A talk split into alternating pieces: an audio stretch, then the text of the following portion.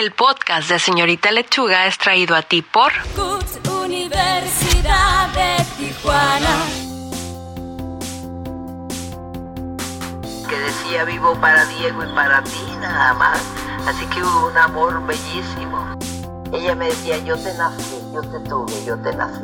Yo siento tu sangre en mi sangre. Ella me parió.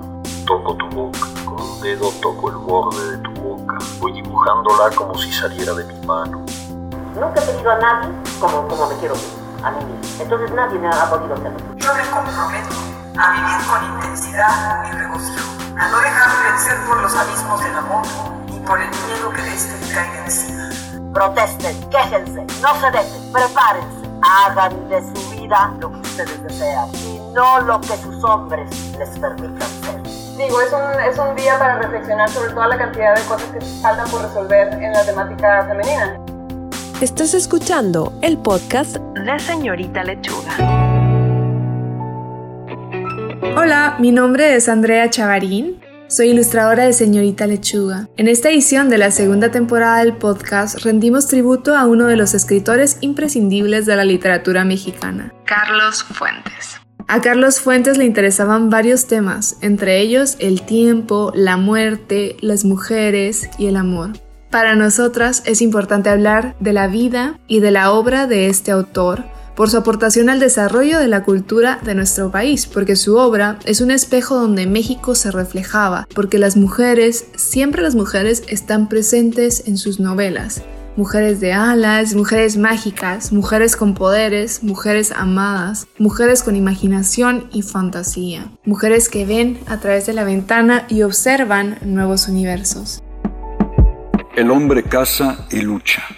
La mujer intriga y sueña. Es la madre de la fantasía, de los dioses. Posee la segunda visión, las alas que le permiten volar hacia el infinito del deseo y de la imaginación. Los dioses son como los hombres. Nacen y mueren sobre el pecho de una mujer. Para producir esta edición, charlamos con la doctora Georgina García Gutiérrez Vélez, experta en la obra de Carlos Fuentes, con el escritor Ignacio Solares, amigo de Carlos Fuentes, y con el catedrático Osvaldo Estrada de la Universidad del Norte de Carolina en Estados Unidos. Yo creo que soy un escritor cervantino, me considero tal, quizás es una presunción, por el simple hecho de que uso la lengua castellana, empleo la lengua castellana. Yo conozco bien otras lenguas, el francés, el inglés, el italiano, pero solo puedo escribir en, uh, en español por el simple hecho de que solo sueño en español y solo puedo hacer el amor en español, lo cual a veces me ha conducido a situaciones ambiguas, difíciles, y solo sé insultar en español. Un novelista, un tipo especial de escritor. Carlos Fuentes usó la imaginación para inventar mundos que de tanto parecer reales llegaron a serlo. Si existe la eternidad literaria, Carlos Fuentes la representa. El infinitamente joven, el siempre nuevo, inventó su propia entrada a la vida. Tolstoy dice que solo las familias infelices son interesantes. Entonces yo debo haber uh, pertenecido a una familia muy poco interesante, porque realmente formamos una unidad muy eh, comprensiva, inteligente. El hecho de que mi padre era diplomático y había que cambiar constantemente de país, de lengua, de escuela, pues nos unía todavía más. Hola, yo soy Yolanda Morales la escritora de Señorita Lechuga.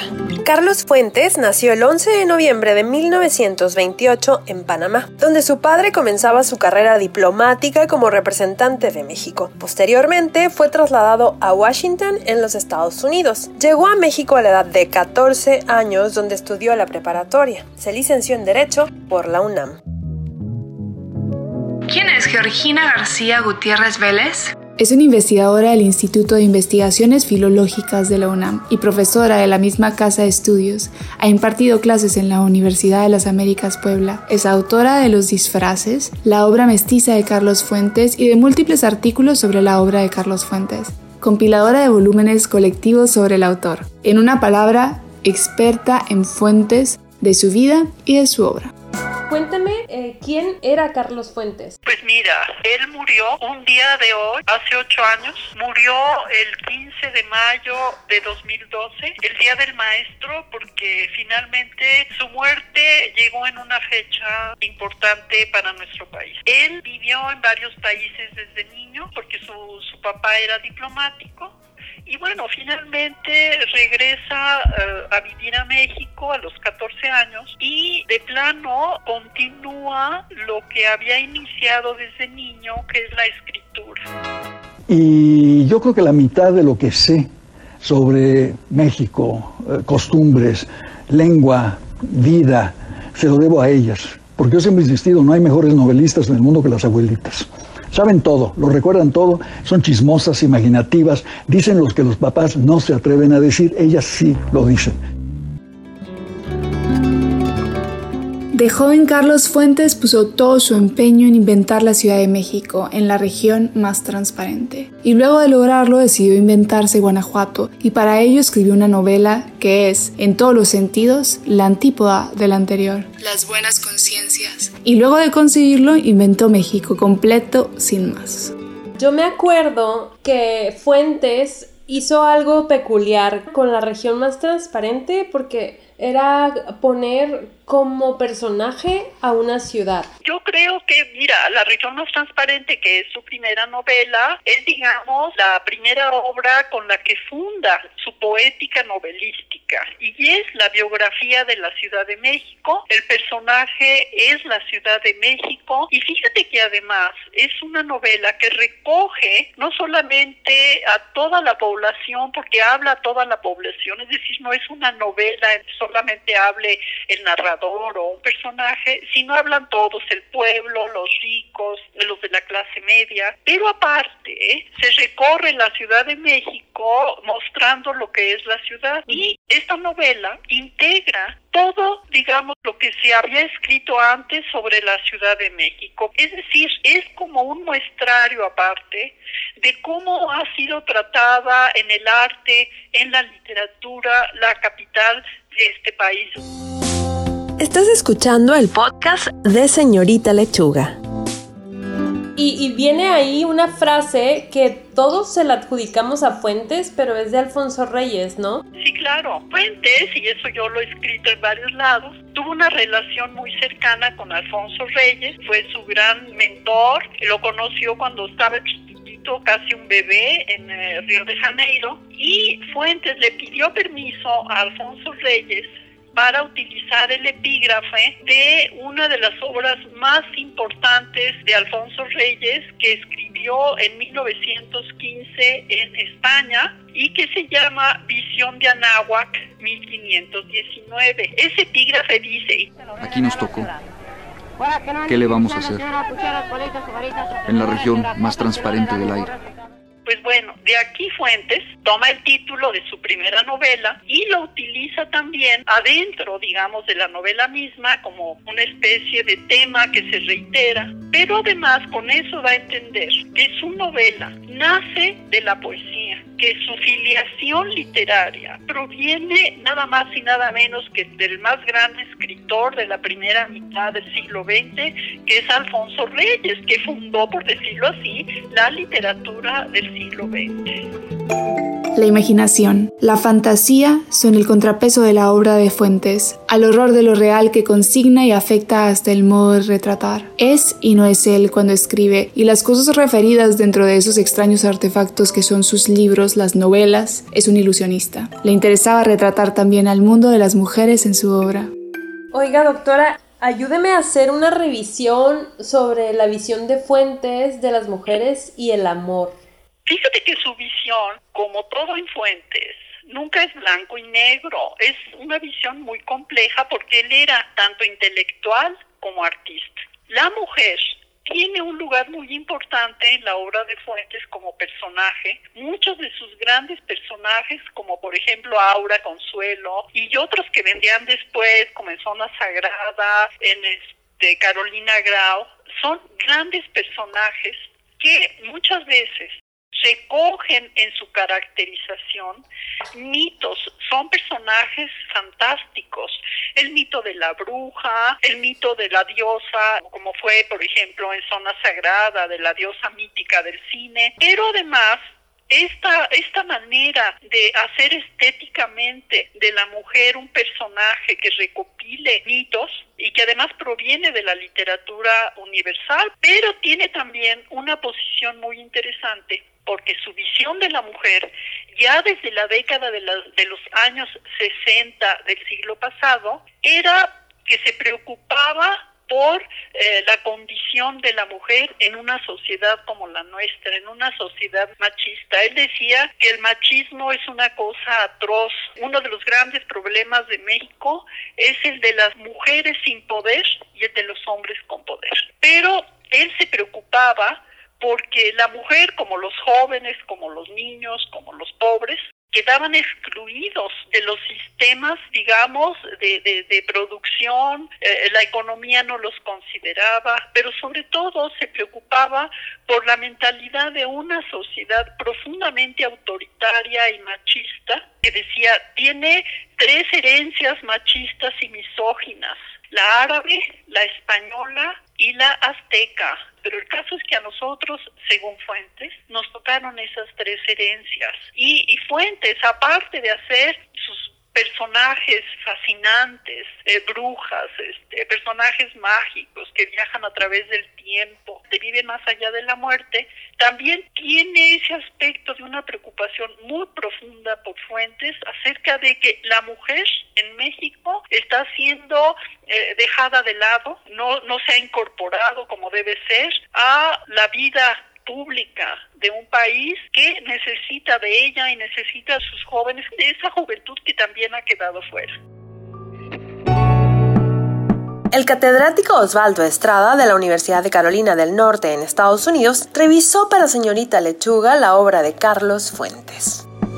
Carlos Fuentes revoluciona la literatura porque sobre todo juega muchísimo con los tiempos históricos. En la muerte de Artemio Cruz estamos hablando del presente, del pasado, incluso del futuro, no solamente del personaje principal, Artemio Cruz, sino del futuro de México. Fuentes considera que todas sus obras son parte de un todo eh, y le llama de hecho el mal del tiempo y aparece así a partir de ese momento en varias de, sus novelas, de sus ensayos. Ahí vamos a encontrar obras como Cumpleaños, El Naranjo, Los Círculos del Tiempo, Gringo Viejo, Emiliano en Chinameca, Cristóbal Donato y así Fuentes va combinando el presente, el pasado y el futuro que serán siempre sus constantes.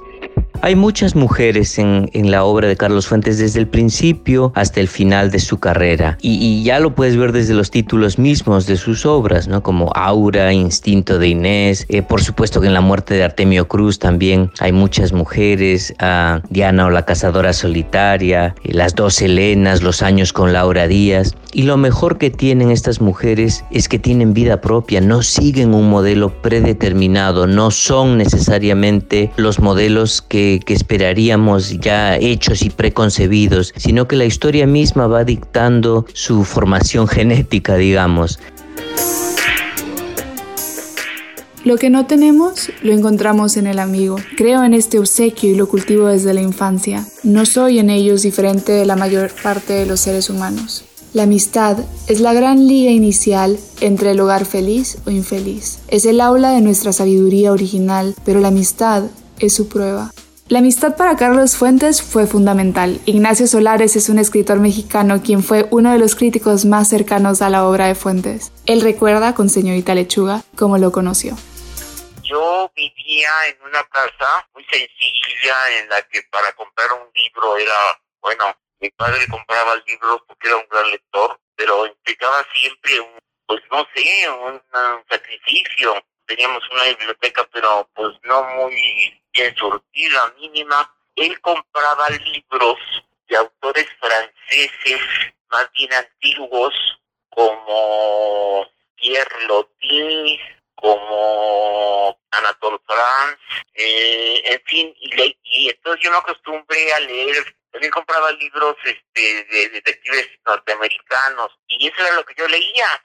Y un día casualmente llevó la revista siempre a la casa. Yo ya había leído mucho libros de adolescentes, había leído Autólogo y Julio Verne, había leído Salgari, eh, Daniel Defoe con Robinson Crusoe, había leído Mark Twain, pero como ves, todos eran traducciones de otros idiomas, fundamentalmente del francés y del inglés. Y yo me imaginaba, yo había escrito un cuento de un gigante triste, me acuerdo muy bien, pero lo que no me imaginaba eran dos cosas en dónde ubicarlo y, en y cómo, cómo llamarlo. Entonces, un día casualmente llegó a la casa una revista siempre que traía fragmentos de una novela que se iba a publicar, que se llamaba La región más transparente, y traía un largo fragmento de la novela. Esa novela era de Carlos Fuentes, siempre sacó un adelanto de su primer capítulo. Y yo lo leí y me descubrió un mundo. Haz de cuenta que me abrió los ojos a mi país. Por primera vez concedí que se podía escribir sobre personajes de la Ciudad de México. Y luego, claro, me extendía a todo el país. Pero ese, ese suplemento que traía el capítulo de la novela de Carlos Fuentes me deslumbró el golpe que causó en mi inconsciente el haber descubierto un gran escritor en español. Apenas salió el libro, corrí a comprarlo, que luego escribió la que para mí es obra maestra, es La muerte de Premio Cruz. Ya después empezaron a salir todos los autores latinoamericanos eh, de moda y este y pues empecé a leerlos, me fascinaron, pero yo tenía un amor especial por Carlos Fuentes. Anécdotas que dibujan en los amigos de Carlos Fuentes una sonrisa. Fuentes escribía por las mañanas de 8 a 2 de la tarde y por las tardes se dedicaba a leer. Era disciplinado, tenía rojo y vitalidad, elegante, gustos como el cine, la ópera, las novelas de vampiros y tenía costumbre por realizar caminatas en cementerios londinenses. Vivía la mitad del año en México y la otra mitad en Europa. Apreciaba la comida mexicana. Yo le decía de tal libro y tal libro y tal libro, y luego yo tengo buena memoria, casi nos veíamos para hablar de libros, casi siempre. Y nos veíamos mucho con Saltira la Triste, con Gonzalo Celorio, con Leonardo Lara. Su última Navidad cenamos juntos en Zambos. Le encantaban las enchiladas de Zambos. Yo creo que fuimos 10 veces. Le encantaba sobre todo ir a Zambos de los Azulejos, de la calle de Madero. Y un día fuimos con Silvia y Mirna y ya había acabado sus enchiladas y a mí me quedaban dos pedacitos y agarró su tenedor chin que me roba un pedacito y le dice Silvia, pero ¿por qué le haces eso? Dice, porque es mi cuate y tengo confianza para hacerle eso. Carlos Fuentes estuvo casado en dos ocasiones, la primera con la actriz mexicana Rita Macedo de 1959 a 1973 y después se casa con Silvia Lemus, con quien permanece hasta su muerte en el 2012.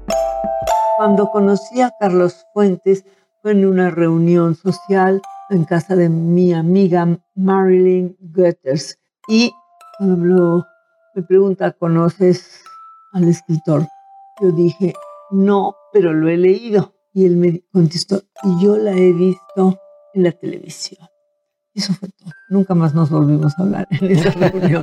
Pero bueno, tú te refieres a la entrevista que yo le hice ya casada sí. en Princeton, New Jersey, donde un, un, editor de una, de una empresa americana, pero que se dedicaba solamente a el mundo literario latinoamericano, sí. me pidió entrevistar a Juan Rulfo, y a Carlos Fuentes. Pues era yo su mujer y lo entrevisté así, casada. Y bueno, ¿qué te puedo decir? Fue fácil porque tú, tú te puedes despegar de, del matrimonio y sentarte frente a frente y hacer cuestionamientos. Y él era magnífico. Yo creo que era extraordinario personaje para hacer una entrevista porque no importaba la pregunta que tú le hicieras, él te iba a contestar con una brillantez que se quedar muy bien. E inclusive a veces, no, no, no sé a quién me pueda yo referir, pero si la pregunta no le interesaba demasiado, la cambiaba y te hacía una, una te daba ahí una lección sí, claro. muy importante de literatura, arte, política, etcétera. Sí, era formidable. Sí. Bueno, y después de eso fue cuando ya pasaste a ser, a formar parte, digamos, del equipo de Canal 22. Sí, desde luego. Y Carlos decía algo, que es también enseñar a la gente a pensar en otra realidad, una segunda realidad en el caso de la literatura y del arte. Porque un escritor también te da la oportunidad de que no te dé la realidad exacta, sino que te da una realidad de la imaginación. Claro. Creo que el punto central desde mi idea es abrir la imaginación a los niños, a los adultos, a las mujeres jóvenes, a las mujeres que están en su casa. Si te gusta el podcast de la señorita Lechuga y quisieras apoyarnos en la producción de más episodios, puedes hacer una aportación a través de patreon.com. Todos los donativos nos ayudan a mantener gratuito el podcast. Gracias por ser parte del equipo. En cambio, en la literatura la palabra es esencial. Sin literatura, sin palabra no hay literatura. Es la consagración de la palabra. Si me permite un poco evocar a Carpentier, eh, es la consagración de la palabra, es decir, hablamos. Somos seres humanos porque tenemos palabras. Tenemos palabras y tenemos ideas. Tenemos ideas, tenemos lenguaje, tenemos propósito, tenemos política, tenemos todo lo demás, pero lo tenemos porque escribimos un libro, porque sabemos emplear el lenguaje, porque sabemos comunicarnos con el lenguaje, con, con otras personas a través del lenguaje. ¿Y la poesía? Sobre todo la poesía, que es la esencia de la literatura, es lo mejor de la literatura. No hay un novelista que no descienda de poeta. Forzosamente nos precede la poesía leyendo curiosamente en, en, Chile muy joven a Neruda. Estaba en una escuela en Chile, tenía 12 años y me cayó un libro de Neruda. Y dije, qué maravilla lo que se puede hacer con la palabra. Me impulsó a escribir, pero no poesía porque no creo que sea imitable un poeta. Tienes que tener el genio de la poesía, que es una cosa muy particular. No hay tantos buenos poetas en la historia, son pocos. La pareja que formaron, Carlos Fuentes y Silvia Lemus, fue una de las más sólidas. La doctora Georgina García Gutiérrez Vélez nos explica esta relación. Oiga, y también ahí hay un texto que le escribe a Silvia. Sí, sí. Fíjate que lo que sucede con la relación que tenía con Silvia Lemus es que a partir de que le dedica Terra Nostra, que es otra de sus grandísimas este, novelas, en donde él cambia varias formas sino que ya hace una temática, se mete en otras temáticas. Entonces en 1975 saca Terra Nostra y por supuesto está dedicada a Silvia y eh, le dedica muchas veces a Silvia algunas de sus obras más importantes, la coloca digamos como en el primer sitio de su relación con las mujeres, en donde lo condujo digamos toda una vida antes de ella de don Juanismo y donde a y después de ella este todo cambia, por lo cual ella tiene un sitio central y las demás, bueno, pues ahora sí que, que no importa, ¿no? El escritor mexicano Ignacio Solares, quien fue uno de los amigos entrañables de Carlos Fuentes, nos platica para el podcast de Señorita Lechuga sobre la pareja que formaban Silvia Lemus y Carlos Fuentes. Estaba separado y la conoció en una, ella trabajaba en una agencia de publicidad, fue un flechazo y este, pues fue una pareja maravillosa. Ahí fuimos muy amigos de ellos, fuimos juntos a Europa varias veces, fuimos a la feria de Sevilla, le gustaban mucho los toros, hizo el pregón taurino de la feria de Sevilla, yo lo ayudé, este, porque yo sé mucho de toros, con la duquesa de Alba de, de estaba presente. Luego de ahí nos fuimos a comer al Plaza con de Luna. Oiga, ¿y cómo era con, con Silvia? Él ya dejó de ser mujeriego. Mira que duró muchos años con Silvia. Yo me acuerdo que una vez estando en Estados Unidos, no me acuerdo en qué universidad, creo que en la de Nueva York, en algún momento un amigo le dijo que quería presentarle una amiga. Después de haber sido todo lo mujeriego que fue, se volvió monógamo la quiso, bueno, la adoró, fue el amor de su vida. No, pues que era una pareja preciosa, ella es muy inteligente, es muy bella, lo quería muchísimo, era una pareja única, sensacional. Y además como yo me llevo muy bien con mi mujer, y mi mujer es muy amiga de Confilcha, se, se ven por Zoom.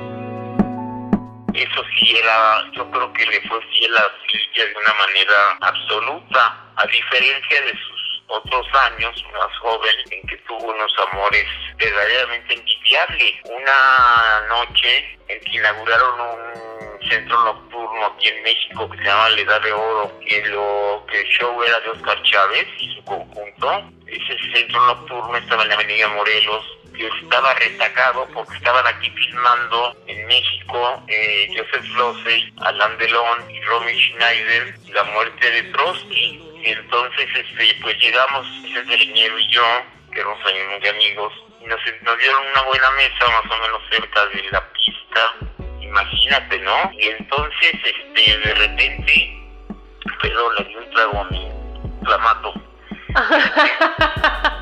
Entonces de repente estaba todo así, platicando la gente entre show y show, y Romy Schneider se para y grita, Carlos Fuentes, y abre los brazos. Iba entrando Carlos Fuentes con José Luis Cuevas y se sale de la mesa Romy Schneider a ir a abrazar a Fuentes y a darle un beso en la boca. Y hace que se suba y se siente junto a ella y mueve a Alain Delon para que, se, que le haga lugar. Es necesario hacer una revisión sobre las mujeres en la obra de Carlos Fuentes. Recordamos a Aura, a Regina, a Carolina Grau, a Inés, entre tantas otras que componen y complementan su obra. Mujeres misteriosas, mágicas, brujas que vivían en varias edades al mismo tiempo. Mujeres que observan por la ventana y ven universos nuevos. Y cuando te estés secando recordarás a la vieja y a la joven que te sonrieron, abrazadas antes de salir juntas, abrazadas. Te repites que siempre, cuando están juntas, hacen exactamente lo mismo. Se abrazan, sonríen, comen, hablan, entran, salen al mismo tiempo como si una imitara a la otra, como si de la voluntad de una dependiese la existencia de la otra. Fragmento de Aura. Oiga, y sobre, yo me acuerdo en un pasaje de, no sé si es gringo viejo, Regina, ¿de dónde es? Es de la muerte de Artemio Cruz. Ah, ok, ahí ese personaje era muy enamorado y muy apasionado, ¿no?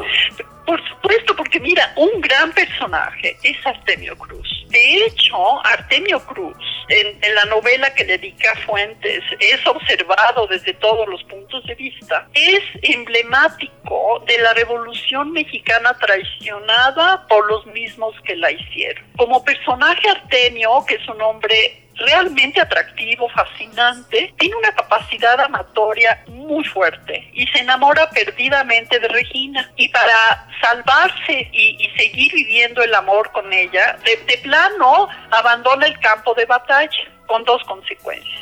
A partir de ahí le da la espalda a la revolución y toda la vida vive recordando el amor a Regina. No puede volver a amar como amó entonces y aparte tampoco se puede comprometer con las mujeres, no se compromete tampoco con su esposa. Él representa un poco al revolucionario que se convierte en el forjador del México moderno y que aparte se convierte en empresario, en hombre de negocios. También da la vuelta a todo ese ideario de la Revolución Mexicana. Pero aparte está el hombre que vive muy vacío, cada vez más solo, porque es incapaz de amar. Ay, pobre. Ajá. No, pues sí, pobre, pobre. Además es un personaje fascinante. Es un personaje fascinante, muy emparentado en esa capacidad de poder y demás, con Consuelo y Yaura. Y las publicó las dos en 1962. Estás escuchando el podcast de Señorita Lechuga. Eh, Carlos Fuentes era súper enamorado, o sea, anduvo con actrices de cine, ¿no? No, hombre, y siguió siendo guapo hasta el final. Yo creo que es uno de los hombres, digamos, más atractivos, tanto físicamente como por su personalidad, que yo he conocido. Era un hombre muy simpático, muy elegante, pero no solamente por el tipo de ropa, sino por lo que él hacía y, y claro, fue el gran Don Juan de la década de los 60. Y esa es una parte de su leyenda, la parte del Don Juan que se enamoraba de todas, todas lo perseguían y entonces vivió una temporada, digamos, muy, eh, muy larga en donde ya no se sabe, él mismo confiesa que sí era cierto, ¿eh? ya no se sabe hasta qué punto era o no era este un Don Juan, pero bueno, finalmente eso terminó porque eh, se casa eh, con Silvia Lemus, tiene su familia, pero la leyenda de Fuentes como personaje público, como mito mexicano, está eh, apoyada en eso de que era un hombre muy guapo, muy atractivo, muy, muy seductor con el físico, la palabra, las actitudes, con la inteligencia, y que claro, atraía a chicas no solamente de, de México, sino de todos lados. Medio eres del cine, porque bueno, pues eh, proviene de una familia de, de, de, de cineastas, Fernando de Fuentes, él estuvo casado con la bellísima actriz Rita Macedo. Entonces, él escribió guiones de cine y demás, y asistía a la filmación de muchas de las películas que se hicieron en México en, en la década, por ejemplo, de los 60. Después se va a vivir a, a, a Europa a partir de los 70, pero ahí está cómo se inicia la leyenda don Juanesca de Carlos Fuentes. Fíjate que ahí se repite de nuevo la capacidad infinita de, de, de, Fuentes de hacer personajes muy mágicos femeninos. Por ejemplo, pues Constancia es una mujer fiel, fiel a su amor, viaja a través de la muerte, a través del tiempo, a través de los países hablan también, aparece también pues algo que era propio de la vida de, de, de, del entorno inmediato de Carlos Fuentes, que son las bibliotecas y demás, ¿no? Pero Constancia es también uno de los grandes personajes, muy emparentado con Aura, por ejemplo, porque como, la, como ella trasciende cualquier tipo de límites temporales de la naturaleza, geográficos, de la vida y de la muerte. Oiga, entonces todas, todos los personajes, a lo que estoy viendo, todos los personajes femeninos son como capas de aura. Digamos que él va creando en, su poética, es decir, en toda esa conjunto de, de, de procedimientos, de principios de, de su escritura, va creando la manera de hacer personajes y ya, y a él los personajes femeninos en, en su literatura fantástica están hechos con mitos, están hechos con la fantasía y claro, recoge eh, eh, maneras de crear personajes femeninos, pero que vienen de la gran literatura universal. Él aborda este, la parte, digamos, de lo oculto para darles un poder, las haría equivalentes a, al poder del hombre. La obra de Carlos Fuentes es total y enigmática, ilumina el tiempo mexicano, una escritura que nos dice una y otra vez que la utopía de la novela es posible, un autor que vive en toda su obra y que nos ayuda a recordar el futuro y nos dice que la memoria es una reserva invicta de la derrota. Este fue el podcast de Señorita Lechuga dedicado a la obra, a las mujeres y a la literatura de Carlos Fuentes. Algunos fragmentos de las voces de Carlos Fuentes y de la periodista Silvia Lemus fueron tomados de producciones realizadas por Canal 22 y Canal 11. Gracias por su colaboración. Este podcast cuenta con la música de Carlos Gámez, la edición de textos de Cristel Gómez y la producción de Jennifer Juárez. Equipo de Señorita Lechuga. Sigue a Señorita Lechuga en sus redes. En Facebook, Señorita Lechuga. En Twitter, arroba lechuga señorita. En Instagram, arroba señorita lechuga. El podcast de Señorita Lechuga llegó a su fin, pero no te pierdas el próximo.